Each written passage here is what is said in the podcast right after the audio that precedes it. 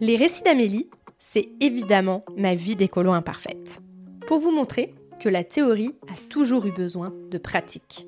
Que cette pratique est souvent une inconfortable sortie de zone de confort, mais qui vient en créer une nouvelle plus respectueuse du vivant. À travers ces histoires, j'espère que vous comprendrez la réalité de vivre l'écologie. Dans cet épisode, je vais vous parler du lien entre mon écologie intérieure et extérieure.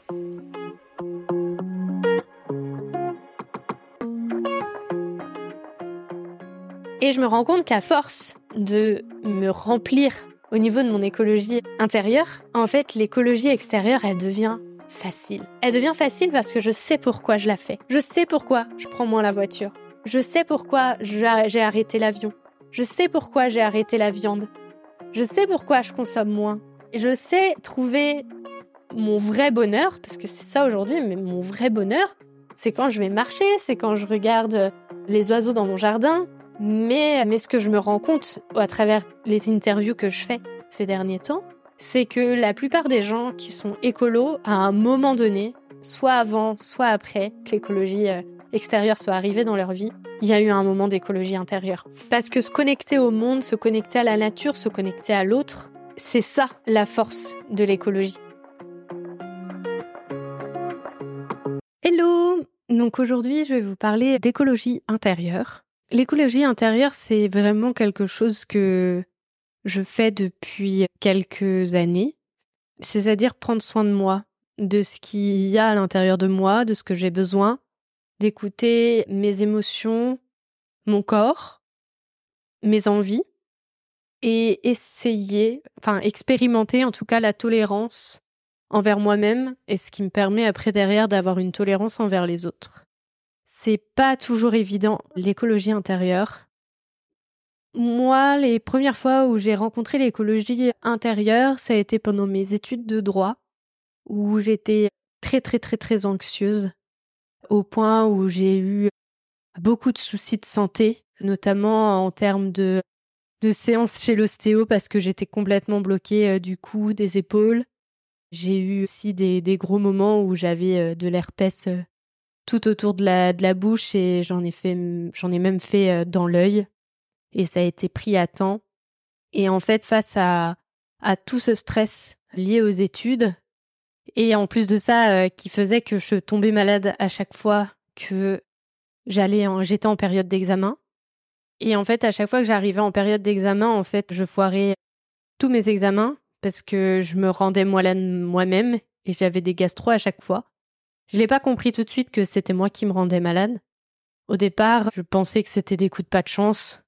Euh, voilà, c'est en décembre qu'on passe ses partiels. Bah, en décembre, euh, on se chope une maladie euh, parce qu'il fait froid, parce qu'on s'est pas bien couvert, etc. Et en fait, je mettais le dos sur, sur la malchance.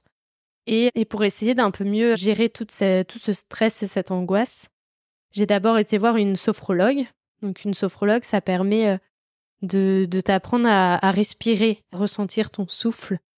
Et en fait, le fait de ressentir son souffle, ça permet de se reconnecter à qui on est au moment présent et d'oublier tout ce qui se passe autour. Donc j'ai appris euh, la respiration ventrale, c'est-à-dire que on, quand on inspire, on gonfle le ventre et quand on expire, on relâche le ventre et en fait c'est une concentration de devoir faire ça parce que on ne respire plus comme ça une fois adulte. On respire comme ça quand on est enfant de manière très instinctive et en fait on le fait plus une fois qu'on est adulte. On respire euh, que via nos poumons et beaucoup moins euh, via euh, notre ventre.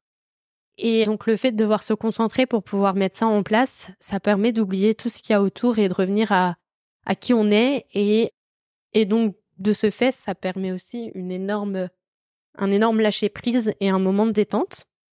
Et aussi, avec cette sophrologue, j'ai commencé aussi à parler, à expliquer ce qui se passait dans ma vie, et pas à tout garder pour moi. Ou ça, la parole a toujours été très ouverte dans ma famille, mais il y a des choses qu'on ne dit pas à l'adolescence, ou surtout qu'on n'a pas de mots. On a aussi un peu peur du, du jugement de sa propre famille ou de ses amis. Et, et moi, j'avais pas envie de me plaindre. Je suis quelqu'un qui est très, très timide euh, sur, euh, sur le fait de, de devoir partager les moments euh, douloureux et compliqués du quotidien. Moi, je les partage une fois qu'ils sont réglés avec mes amis. C'est une fois que j'ai eu des difficultés et que c'est bon, ils sont réglés, j'ai trouvé la solution et là, là, je peux leur en parler. Comme si le fait de pouvoir dire que faire une sorte de feedback en fait sur ce qui s'est passé, c'était beaucoup plus simple pour moi que de devoir l'expliquer quand ça arrive à ce moment-là. Et donc c'est la première fois que je commençais à parler du problème pendant que le problème était encore là et pendant que j'avais toujours pas trouvé de solution. Et en fait ça, ça m'a fait beaucoup de bien. Et dans le même temps, j'ai fait de la, la réflexologie plantaire. Pareil pour euh, avant les périodes d'examen pour essayer de me d'être un peu moins stressée. Je, en tout cas là maintenant, euh, parce que ça fait quelques années maintenant, c'était euh, quand j'avais le, début de ma vingtaine et je suis en fin de vingtaine. Et donc, donc ce qui faisait que ça, je me rappelle plus trop si ça m'avait beaucoup aidé, ça m'a forcément aidé, mais je sais, je me rappelle qu'il n'y avait pas eu la partie vraiment discussion avec la personne, contrairement à la sophrologie. Et là, ça a été vraiment ma, ma première étape vers l'écologie intérieure. Mais je l'ai pas tout de suite compris que c'était de l'écologie intérieure, j'ai pas tout de suite compris que c'était pour me faire du bien, pour me reconnecter.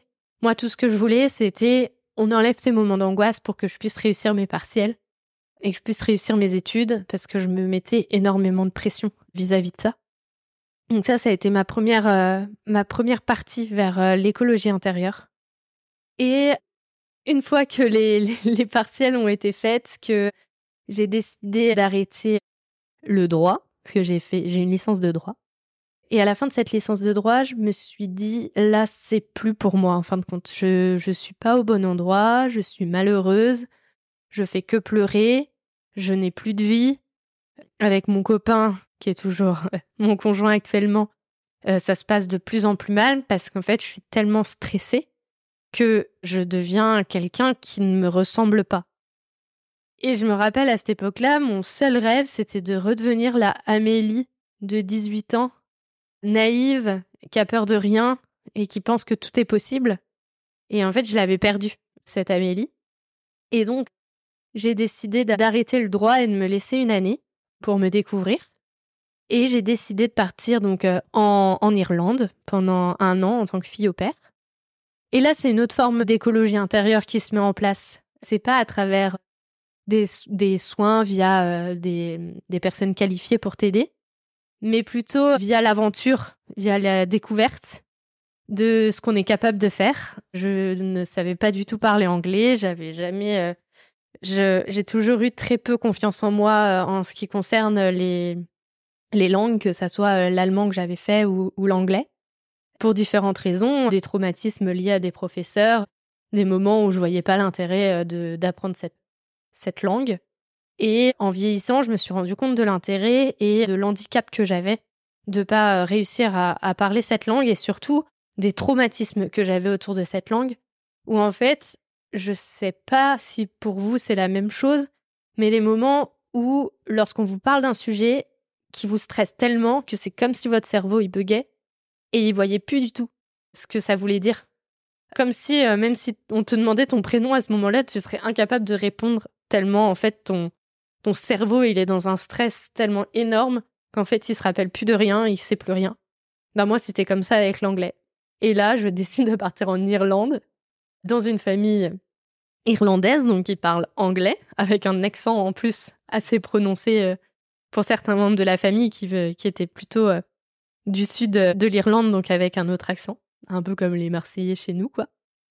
Et le seul truc que j'avais fait en sorte, c'est que les enfants soient pas trop petits. Parce que je savais que j'allais pas pouvoir m'en sortir s'il y avait une énorme catastrophe sur un des enfants et que cet enfant-là était trop petit pour pouvoir parler tout seul. Donc je suis, je suis arrivée dans une famille où ils avaient 8 et 9 ans, Finn et Ryan, et petits garçons, deux petits garçons qui maintenant ne sont plus des petits garçons. Et là, j'ai rencontré une nouvelle Amélie avec une nouvelle écologie qui ose essayer, expérimenter, voir. J'ai rencontré deux, enfin, plusieurs personnes extraordinaires avec qui je suis encore copine aujourd'hui. Et c'est la première fois aussi où je voyais autre chose que la France. Je suis dans une famille où quand on partait en vacances, on partait en vacances en France euh, parce que mes parents aiment beaucoup la France et on a et on a beaucoup voyagé en France. J'ai vu beaucoup de régions françaises et donc en fait, j'avais jamais pris l'avion avant mes 23 ans et et donc en fait, c'était une toute première, mais pour tout. j'ai pris l'avion pour la première fois. Je suis arrivée en Irlande, je parlais pas un mot. Je me retrouve fille au père. Première fois aussi où vraiment je quitte ma famille sur plusieurs mois. Parce qu'avant, je rentrais, j'ai fait qu'une année avant sur Bordeaux sans vivre chez mes parents. Et je rentrais quasiment tous les week-ends. Donc, donc ouais, c'était beaucoup de, beaucoup de premières fois. Et je me suis rendu compte que j'étais une aventurière. Vraiment, je ne pensais pas que je l'étais. En fait, je suis une aventurière. Et plus j'avançais, plus je me rendais compte que si on veut faire des choses, on ne doit pas attendre les autres. Ça sert à rien d'attendre les autres, ils auront, ils seront toujours leur propre priorité. C'est un peu dur à dire comme ça, mais en fin de compte, c'est vrai. Mais pour plein de raisons. Parce que ce jour-là, ils n'ont pas les mêmes vacances que toi, parce que, euh, en fin de compte, ils ont une urgence qu'ils peuvent pas décaler. Pour plein de raisons, en fin de compte, quand tu as vraiment envie de faire quelque chose, si tu attends les autres, en fait, tu attendras longtemps et tu feras jamais rien. Et notamment, euh, j'avais très très très très envie d'aller à Galway dans le Connemara. Et euh, au moment où je pouvais et où j'avais les finances pour pouvoir y aller, personne ne pouvait venir avec moi dans mes copines. Donc j'ai décidé de partir toute seule. Et là, je suis partie trois jours à l'autre bout de l'Irlande, toute seule, à dormir dans un dans un j'ai perdu le mot dans un hôtel pour les jeunes en gros. Et, et en fait, c'était génial. C'était vraiment génial. Je me suis, genre, j'ai eu, j'ai eu plein de difficultés, j'ai eu plein de merde, mais j'ai rencontré plein de gens qui m'ont aidé, qui ont réussi à solutionner. Je devais prendre un bus, je me suis trompée de bus. Enfin bref, c'était vraiment une expérience enrichissante et qui m'a permis de me rendre compte que je savais faire les choses seule et que j'avais pas besoin des autres pour réussir à faire ce que j'avais envie de faire. Et ça, ça a été la, première graine dans ma tête qui m'a dit euh, OK, maintenant, tu peux y aller. Tu peux faire ce que tu as envie. Ta seule limite, c'est toi-même. C'est pas les autres, c'est toi. Et n'attends pas les autres pour qu'ils te donnent du courage d'avancer et de réussir, parce qu'en fait, ils sont leur propre priorité et tu es ta propre priorité. La seule personne avec qui tu vas vivre toute ta vie, c'est toi-même. Et donc, ça a été une, deuxième étape en fait de changement intérieur, mais sans que je m'en rende compte parce que ça s'est fait naturellement pendant l'année grâce aux personnes que j'ai pu rencontrer. Et cette famille irlandaise, Tara et Dee, c'était les parents, ils m'ont apporté énormément et ils m'ont fait confiance à un moment où j'avais besoin qu'on me fasse confiance. Ils ont été très patients avec le fait que je parlais vraiment pas bien anglais. Et en fait, c'était, ils ont vraiment été incroyables avec moi. Et à la suite de ça, je suis partie en road trip avec donc mon copain euh, Simon pendant huit semaines où on a fait le tour de l'Europe en stop. Alors à l'époque, il n'y avait absolument aucune idée de l'écologie. Je l'ai pas du tout fait en lien avec l'écologie ce voyage-là. On l'a fait de manière financière parce que en fait on était tous les deux étudiants, on n'avait pas énormément d'argent. Et en plus pendant cet été-là, vu qu'on faisait un road trip, on pouvait pas travailler en petit boulot pour pouvoir se payer euh, l'année d'après. Et donc, euh, ce qui fait que on a été, on a encore appris des choses, mais sur nous, mais aussi sur notre couple. Il y a beaucoup de gens, une fois qu'on est revenu, nous ont dit, bah, on savait pas si vous alliez rentrer ensemble ou séparément, parce que ça pouvait être, ça passe ou ça casse, ce genre d'aventure. Et là, pareil, on a rencontré plein de gens de plein de, de plein de nationalités différentes, de plein de cultures différentes. Et là, c'était encore une nouveauté pour moi, parce que j'ai aussi touché des gens qui n'avaient pas une culture européenne. Et, et ça, j'ai trouvé ça euh, vraiment extraordinaire, euh, cette ouverture d'esprit. On a fait du woofing et du couchsurfing, donc ce qui nous permettait en fait de travailler chez l'habitant et d'avoir un, le gîte et le couvert. Et donc pareil, on avait une autre euh, organisation, une autre façon de voir les choses, de faire les choses. Et, ça aussi, ça, ça m'a fait grandir à l'intérieur de moi et ça m'a fait prendre conscience de la chance que j'avais d'être française. Parce que c'est vrai qu'on l'oublie souvent, mais on a quand même euh, un passeport qui nous permet d'aller euh, partout, en fait, avec la nationalité française. En plus, le fait d'être blanche, ça, ça aide encore plus parce que les gens se posent pas de questions. Quand on, dit qu'on est française, euh, totalement probable, euh, ils partent du principe que les Français sont blancs, donc euh, qu'il n'y a pas de questions à se poser. Mais j'ai aussi vécu la première fois la haine, la haine du français, notamment en Hongrie, où on s'est fait virer comme des malpropres d'un bus parce qu'on était français et qu'il était contre l'Union européenne. Et donc là, c'est aussi la première fois où on a vraiment une violence sur, sur ce qu'on donc pas sur ce qu'on est, parce que je ne suis pas que française, mais sur ce qu'on représente. Et ça aussi, euh, ça permet euh, de, de, grandir et de mieux comprendre des fois la, la place de la haine dans la tête des gens et dans le regard des gens. Et ça permet aussi de nous faire redescendre et de prendre du recul. Donc ça, c'est aussi une avancée dans mon écologie intérieure, ces huit semaines, où j'ai appris plein de choses sur moi, sur Simon, sur notre couple, sur où j'avais envie d'aller. Et, après, j'ai repris mes études. j'ai repris la, vie, on va dire, la vie normale, comme ce qu'on nous propose en France, c'est-à-dire après ta licence, tu fais ton master 1, ton master 2, quand tu as la chance d'aller en licence, bien sûr. Et, et là, j'ai quand même, j'ai rencontré des gens vraiment formidables que, que je vois encore aujourd'hui et que j'aime beaucoup et qui m'ont aussi fait grandir. Ils tout le monde m'a fait grandir. Toutes les personnes que je rencontre aujourd'hui me font grandir. Mais dans la, dans la phase écologie intérieure, là, je l'ai un peu mis de côté sans m'en rendre compte parce que, en fait, je, je ne savais pas que je faisais de l'écologie intérieure avant tout ça. Je mettais pas de mots dessus, je grandissais parce que je prenais des expériences. Je voyais pas vraiment le lien avec l'écologie intérieure et le bien que ça pouvait me faire. Et, et qu'est-ce qui grandissait en moi? Et puis, à la fin de mes études, je suis partie en Inde. Et à l'Inde, c'est, c'est un bousculement. C'est soit, soit on aime l'Inde, soit on la déteste, mais on l'aime pour les mêmes choses qu'on la déteste. C'est une culture tellement différente que là, j'ai pu vraiment me dire, mais, mais qui je suis dans ce monde? À quoi je sers? Pourquoi moi j'ai le droit d'avoir un salaire énorme quand je suis en Inde alors que mes collègues indiens, qui travaillent autant que moi, sont payés beaucoup moins que moi alors qu'on vit dans le même pays? Et en même temps, bah, si j'avais dû euh, avoir le même salaire qu'eux par rapport au niveau de, de confort que je connais, je n'aurais pas pu avoir le niveau de confort dont j'ai besoin. Est-ce que ça aurait été bien, est-ce que ça aurait été mal, je sais pas, j'ai pas vraiment les mots, mais ce que je, ne sais pas parce que je l'ai pas vécu. Mais on se pose des questions. Et l'autre question qui m'est venue beaucoup, c'est la place du travail et qu'est-ce que le travail? Le travail en France, c'est vraiment si tu travailles pas, t'es un feignant. Mais qu'est-ce que ça signifie travailler? Travailler, c'est d'aller au bureau et de gagner de l'argent? Est-ce que c'est vraiment ça, travailler?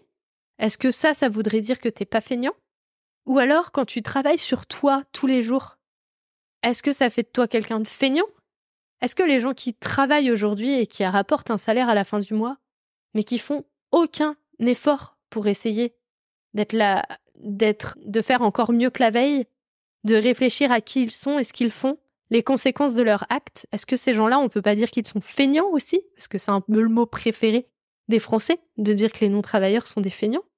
Bah, je sais pas, en fin de compte. Qui est le plus feignant? Aujourd'hui, on est obligé de travailler pour pouvoir payer nos factures.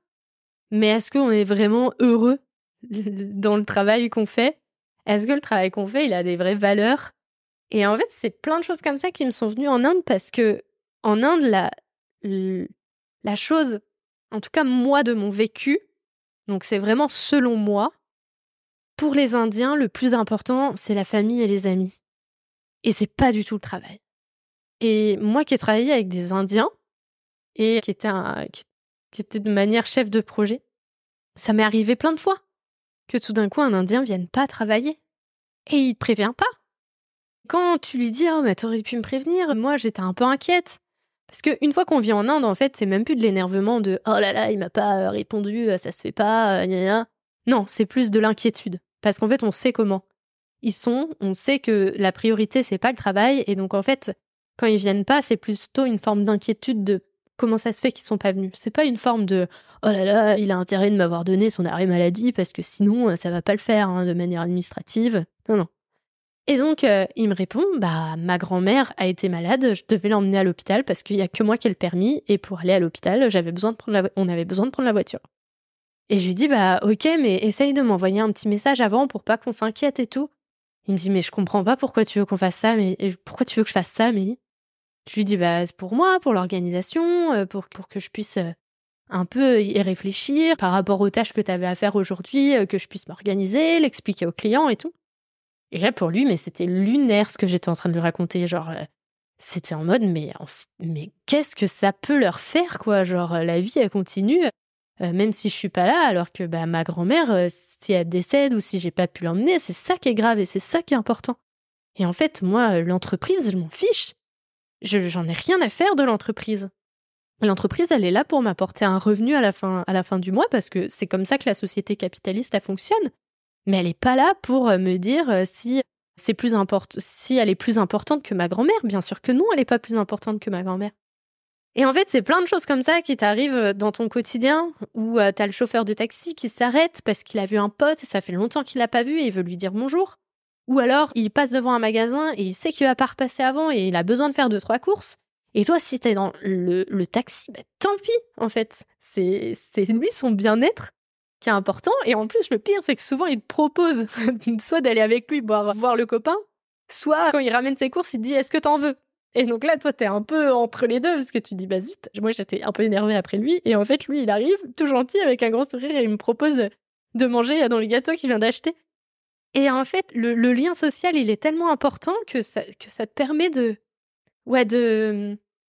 prendre conscience de, de qui tu es, d'où tu es né et de te rendre compte que la vérité qu'on t'a inculquée depuis toujours parce que tu es né dans un pays avec une culture et avec une histoire, ce n'est pas la vérité.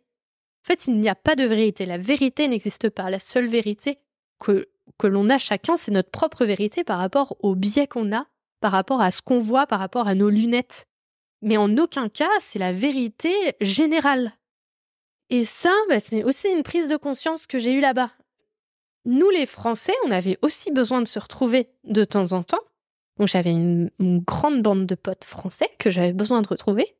Parce qu'en fait, on se comprenait. On n'avait pas besoin de réfléchir pour se comprendre. Déjà, par rapport à la langue, ça, faisait toujours du bien de parler euh, en, français. Mais aussi par rapport à nos blagues. On a un humour ultra noir, ultra, sarcastique. Et en fait, tout le monde ne comprend pas ça. On a des, on fait beaucoup de blagues un peu beauf. On a des, une certaine, euh, on a une certaine culture musicale euh, qu'on adore écouter. Et en fait, c'est des choses comme ça qui nous permettent euh, bah, de, de, se retrouver. Et là, pareil, je suis dans un pays étranger, en Inde, et je vais retrouver les Français. Je vais vivre avec les Français, je vais les chercher, les Français.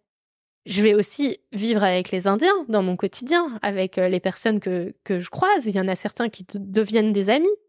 Mais j'ai quand même cette, ce, ce côté qui va chercher le français. Et quand je croise un français, je parle français. Je ne vais pas continuer à parler dans la langue du pays. Et là, je pense à toutes les critiques qu'on peut faire aux personnes étrangères en France où on dit, euh, quand ils se retrouvent et qu'ils parlent dans leur langue maternelle, et on dit, euh, eh, on est en France ici, on devrait parler français. Ben en fait, non, parce que toi, quand tu es français et que tu vas dans un autre pays, tu parles.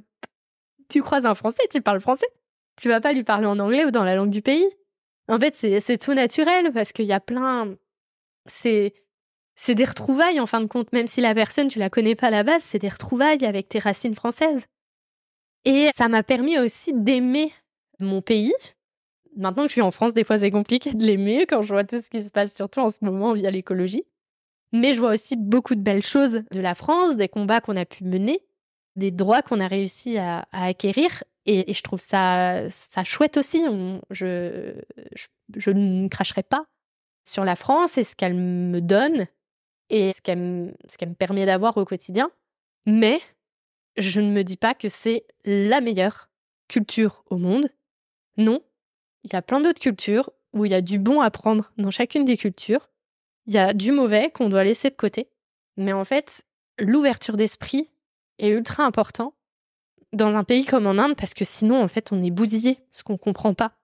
Comment ça se fait que les gens, ils fonctionnent de, de cette manière alors que nous, on fonctionne d'une autre?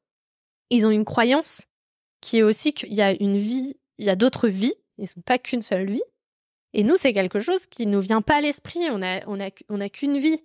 Et donc, on doit la vivre à fond, alors qu'eux, ils sont là, genre, bah non, on a plusieurs vies. Bah, s'il m'arrive des merdes aujourd'hui dans cette vie-là, c'est parce que je, j'ai, fait de la merde dans la vie d'avant. Et donc, là, maintenant, je dois prouver que, que pour la vie d'après, je peux avoir une vie meilleure que celle que j'ai aujourd'hui. Et toi, au départ, tu comprends pas. Tu dis, mais, non, mais bats-toi, en fait. Bats-toi pour avoir des droits. Bats-toi pour, pour essayer de, de, de monter dans la, dans la société, gagner de l'argent, etc.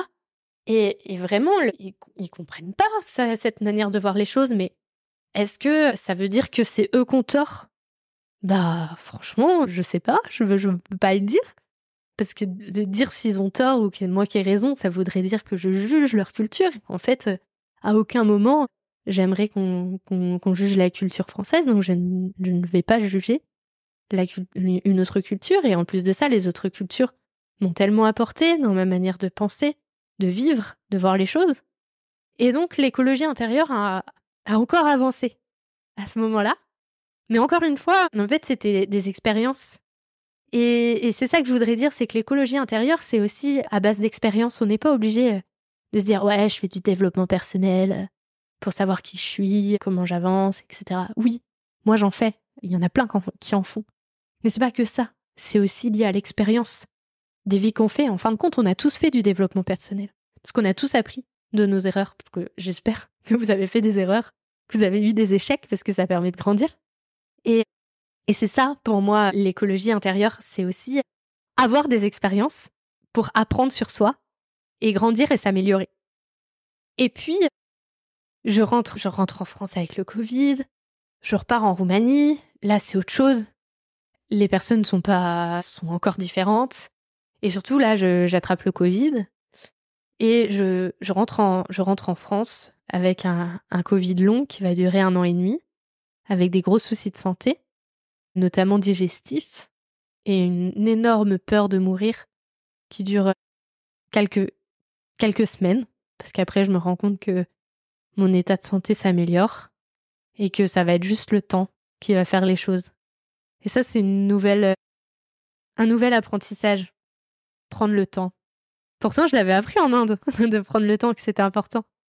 Mais là, prendre le temps, accepter que son corps ne puisse pas se remettre aussi vite que ce que le mental voudrait. Le regard des autres aussi, parce que bah je suis malade. Et, et là, dans le regard des autres, on a tout. On a des gens qui nous tournent le dos, on a des gens qui sont pas là, on a des gens qu'on pensait pas qu'ils seraient là qui sont là. On comprend aussi comment on fonctionne dans la peur et dans l'angoisse. Et c'est à ce moment-là que je me suis tournée véritablement vers le développement personnel, que j'ai vraiment mis, fait quelque chose qui avait pour mot développement personnel. Et, et c'était de l'auto-coaching, en gros. Donc, j'ai même pas été jusqu'au bout de la formation, euh, pour être tout à fait honnête. Mais ce début de formation m'a beaucoup aidé parce que ça m'a permis de comprendre mes cycles, de quelle manière je fonctionnais et pourquoi en fait je re-rentrais toujours dans certains cycles de, violence, parce qu'en fait j'apprenais pas de mon erreur et donc je retournais toujours là-dedans. Et euh, notamment auprès de, certains métiers où je me retrouvais toujours. Alors on me disait tout le temps, ah oh, toi t'as plein de résilience, hein, vraiment, euh, oh là là, on te met cher au travail, euh, on te respecte pas, mais franchement t'es résiliente parce que tu restes et que tu continues, parce que vu que t'as un esprit d'équipe ultra, ultra fort, bah tu prends tout sur tes épaules, vraiment bravo. Et en fait, à un moment, euh, ça fatigue. Hein c'est fatigant hein, d'être toujours à un moment donné euh, la personne incroyable parce qu'on a réussi à mettre en place un projet et après derrière le bouc émissaire parce que euh, au moment où on essaye de te taper dessus, on dit bah non, je suis pas d'accord parce qu'il y a machin, bah non, ça c'est de la responsabilité de truc. Et en fait, moi, ça m'arrivait tout le temps. Et, bah c'est bien beau la résilience, mais à un moment donné, il y a le besoin de savoir se mettre des limites à soi et aux autres et c'est quelque chose que je suis encore en train d'apprendre aujourd'hui. Et donc, dans ce développement personnel, là, j'ai touché plein de choses. J'ai touché la psychologie, j'ai touché l'hypnothérapie, j'ai touché la kiné... kinésiologie, je pense que ça doit être ça, kinésiologue. J'ai touché l'énergéticienne. Là, j'ai fait plein, plein, plein, plein de tests. J'ai même été voir une médium. Parce qu'en fait, je suis rentrée dans ce truc-là. Et je me suis dit, mais qui je suis? Pour dire que ça n'existe pas ou que ça ne fonctionne pas, alors que je n'ai pas expérimenter. Et donc maintenant, j'expérimente plein de trucs. Il y a des trucs, ça fonctionne. Il y a des trucs, ça fonctionne pas. Il y a des trucs où, quand la personne, elle me parle, je me dis, «Hmm, non, je pense que là, euh, c'est pas vrai. Et d'autres où je me dis, ah ouais, elle, euh, c'est vraiment de quoi elle parle et elle va vraiment me faire du bien. Et je pense que c'est toutes ces petites choses mis bout à bout avec mon coaching en plus avec Karine, dont je, parle très souvent. Donc, Karine Jutard, si vous avez aussi envie, euh, si vous avez besoin d'une, coach, vous pouvez aller la voir ou vous pouvez aussi me voir moi parce que je suis, une future coach pour aider euh, sur tout ce qui est éco-anxiété. Et, et, donc cette écologie intérieure, là, j'ai commencé vraiment à, à comprendre ce qu'on mettait derrière. Quels étaient les mots? Que c'était prendre soin de soi, mieux se comprendre, comprendre quelles sont ses limites, quelle est sa propre vérité, se rendre compte qu'il y a des effets miroirs, qu'une personne, quand elle essaye de te blesser, en réalité, elle parle de ses propres blessures. Et en fait, c'est plein de choses comme ça qui, qui m'ont amené petit à petit vers l'écologie extérieure. Parce qu'au tout début, quand je me suis dit j'ai envie de créer une boîte et que Karine était là pour m'aider, au départ, je voulais créer une application parce que j'étais dans le monde de l'informatique et je voulais créer une application pour venir en aide aux, personnes dans la, dans la médecine douce. Voilà. Au début, c'était ça parce que la médecine douce m'avait beaucoup aidé, enfin surtout m'avait beaucoup écouté. Contrairement à la médecine générale, par contre, je n'ai aucun jugement sur la médecine générale quand je dis ça, ils n'ont juste pas le temps.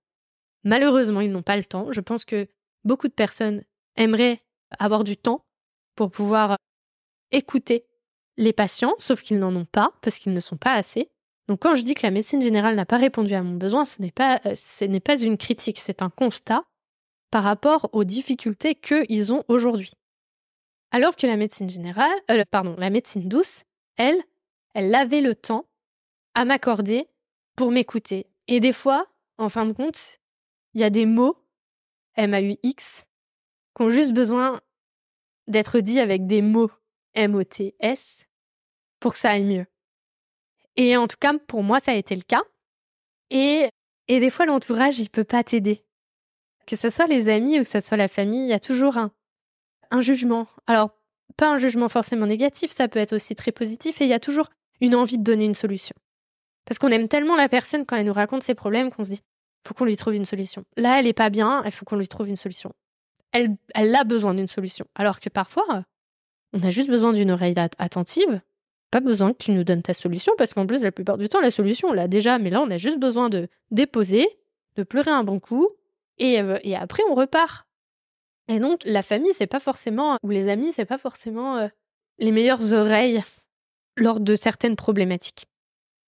Et donc, pour revenir à l'écologie intérieure, parce que là, je me perds un peu, pour l'écologie intérieure, là, comprenant de plus en plus qui j'étais, qui étaient mes, quelles étaient mes valeurs, et ce qui était très important pour moi, petit à petit, donc ça se fait pas en une journée, ça se fait moi ça s'est fait en quelques mois, il y en a d'autres c'est en quelques années.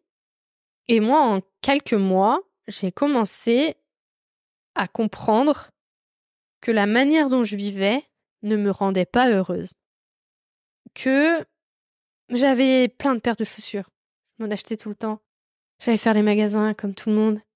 Et en fait, je me rendais compte que ça me rendait pas heureuse. C'est vraiment pas les genres de choses que j'aimais faire.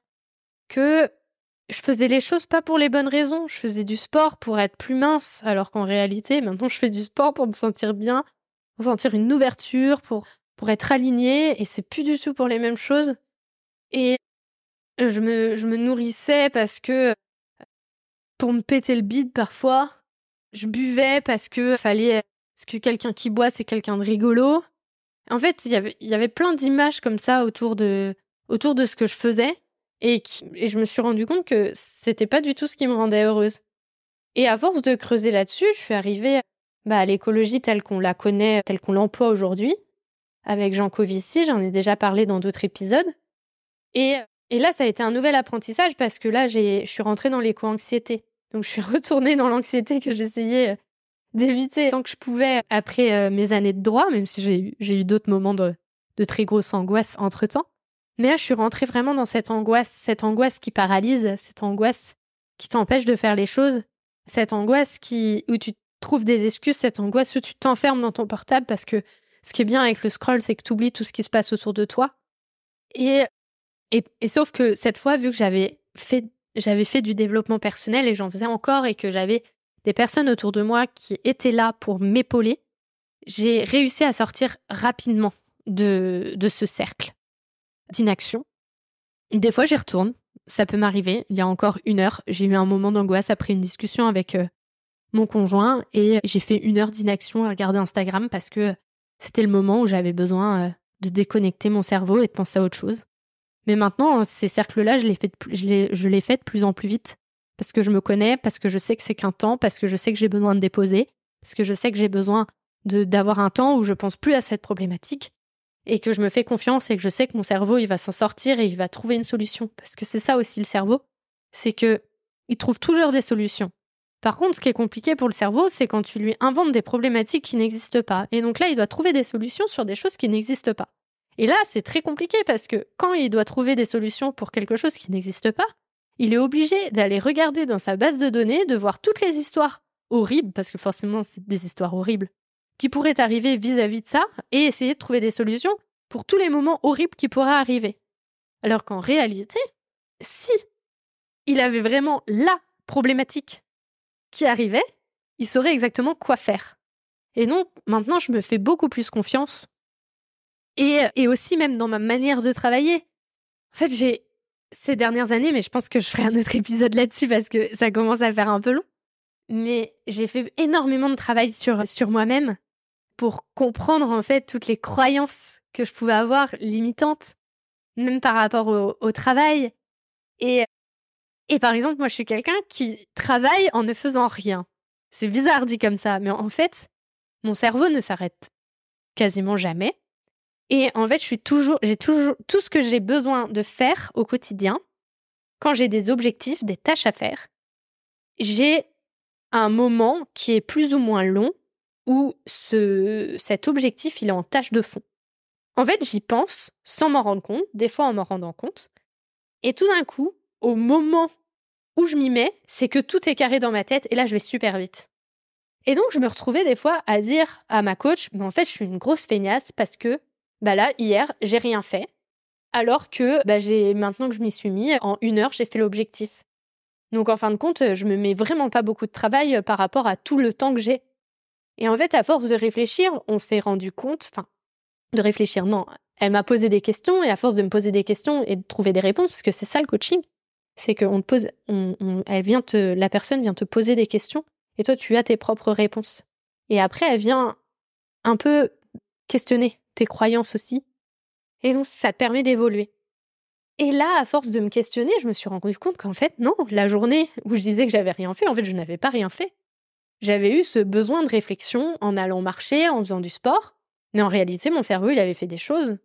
Donc c'est ça aussi, c'est quoi travailler? C'est devoir être devant son, son ordinateur à remplir des fichiers? Et donc là, j'ai travaillé parce qu'il y a quelque chose que je peux montrer, ou alors travailler, c'est aussi le faire à partir de sa tête à certains moments parce qu'il y a aussi des besoins de temps de réflexion pour certaines choses. Et moi, le travail que j'ai avec le podcast ou avec euh, le, coaching, avec euh, l'envie euh, de faire grandir, évidemment, j'ai besoin de ces temps de réflexion parce que c'est de la stratégie. Et la stratégie, ça se fait pas forcément directement sur avec un papier crayon. Et donc, c'est plein de choses comme ça au niveau de l'entrepreneuriat que je suis en train d'apprendre.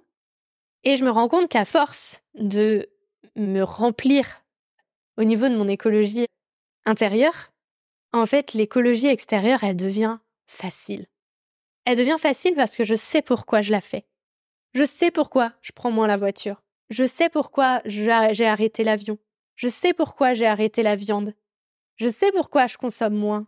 Je sais trouver mon vrai bonheur, parce que c'est ça aujourd'hui, mais mon vrai bonheur, c'est quand je vais marcher, c'est quand je regarde les oiseaux dans mon jardin, je, sais que ça peut paraître un peu, un peu fou, mais en fait, si on se met dans mon autre, si on décide de prendre la place de l'autre, moi, quand je regarde des gens où leur bonheur c'est d'aller s'acheter des chaussures, aujourd'hui, je ne comprends pas. Au même titre que eux ne comprennent pas pourquoi moi, mon bonheur, c'est de regarder les oiseaux. Donc en fait, il y a, toute une tolérance à avoir les uns envers les autres, parce qu'on n'est pas tous arrivés au, même endroit. Mais, mais ce que je me rends compte à travers les interviews que je fais, ces derniers temps, c'est que la plupart des gens qui sont écolos, à un moment donné, soit avant, soit après que l'écologie euh, extérieure soit arrivée dans leur vie, il y a eu un moment d'écologie intérieure. Parce que se connecter au monde, se connecter à la nature, se connecter à l'autre, c'est ça la force de l'écologie. Parce que l'écologie, c'est aussi apprendre des autres. Parce que dans l'écologie, il y a plein de choses. Il y a le, il y a le transport, il y a la nourriture, il y a faire euh, ses, euh, ses vêtements toute seule, par exemple, ou euh, être dans certaines associations, être animateur de fresques, créer un podcast. Et en fait, il y a plein d'autres choses. Et en fait, tout ça, ça demande des, capacités. Et en fait, on a tous des capacités qu'on peut partager. Et genre, moi, par exemple, je suis, je fais pas, mais tout ce qui est soins du, du visage, etc., crème, aujourd'hui, je le fais pas encore maison. J'achète des choses. Peut-être que demain, je ferai moi-même. Mais par contre, il y a des gens, ils font déjà eux-mêmes. Et donc, en fait, c'est auprès de ces personnes-là que je vais pouvoir aller discuter, leur demander, mais comment tu fais, c'est quoi tes trucs, etc. Et en fait, il y a vraiment un échange, un partage et, une création. Et genre, par exemple, pour la petite, euh, pour la petite histoire, c'est vraiment le truc tout bête.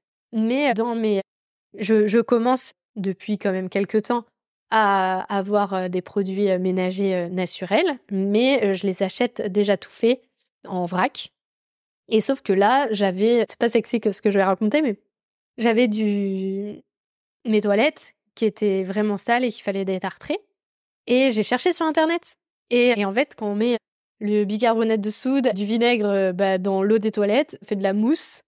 Et genre là, j'étais comme une gosse en mode oh putain, j'ai fait de la physique. Je me retrouvais au collège quand on faisait des, des expériences. Et en fait, ça, c'est une petite joie qui était, qui était incroyable et que j'ai adoré vivre. Et et en fait, c'est plein de petites choses comme ça qui me permet de, de faire le lien entre cette écologie intérieure et cette écologie extérieure. Et pour être totalement transparente avec vous, l'une de mes, de mes valeurs fortes, c'est la joie. Et sans joie, je, ne sais pas vivre. J'ai besoin de, de, joie à un moment donné. Ça ne veut pas dire que je suis pas triste hein, parfois. Des fois, la vie, elle est dure comme tout le monde. Mais j'ai besoin de trouver la, la joie dans les objectifs que je, que je me mets, dans ce que je fais au quotidien, si j'ai pas de joie dans ma journée, c'est un peu une journée gâchée. Ça m'arrive d'avoir des journées gâchées parce que j'ai pas réussi à trouver la joie. Et des fois, j'oublie que c'est la joie mon moteur. Et c'est ok. C'est ok avec ça parce que, en fait, on peut pas être parfait. Même dans son écologie intérieure, on peut pas être parfait. J'ai des moments où je juge les gens, j'ai des moments où je suis pas tolérante, j'ai des moments de haine énorme, j'ai des moments où j'ai envie de tuer des gens, littéralement mais, parce que je suis humaine et que c'est comme ça. Mais à la fin, ce qui compte, c'est ce que je fais et, et ce que, j'ai envie de faire, moi, dans cette écologie aujourd'hui, c'est d'être euh, alignée dans mon écologie intérieure pour pouvoir être alignée dans ce que je propose dans l'écologie extérieure. Et, bientôt, je vais pouvoir euh, proposer des séances euh, de coaching en lien avec cette écologie intérieure, mais aussi une offre en lien avec l'écologie extérieure que je suis en train de travailler aujourd'hui. Et ça, ça me met, ça me met en joie, parce que j'ai vraiment envie d'aller donner les coups de pouce aux gens que moi j'ai pu avoir grâce au coaching. Et, et surtout, prenez bien soin de votre écologie. Et je vous fais des, je vous fais des gros bisous et merci de, merci de m'avoir écouté sur ce, sur ce podcast euh, très, très honnête et très transparent sur, euh, sur qui je suis. À dans un mois! Merci d'avoir écouté cet épisode. J'espère qu'il vous a donné envie de participer à la transition écologique et vous a donné une nouvelle oreille attentive à ce qui nous entoure. Si le cœur vous en dit, je vous propose de me laisser un avis, de vous abonner et de me rejoindre sur Instagram, Facebook et LinkedIn. Vous pouvez m'envoyer un message à évidemment e.vie.de2ment.podcast.gmail.com.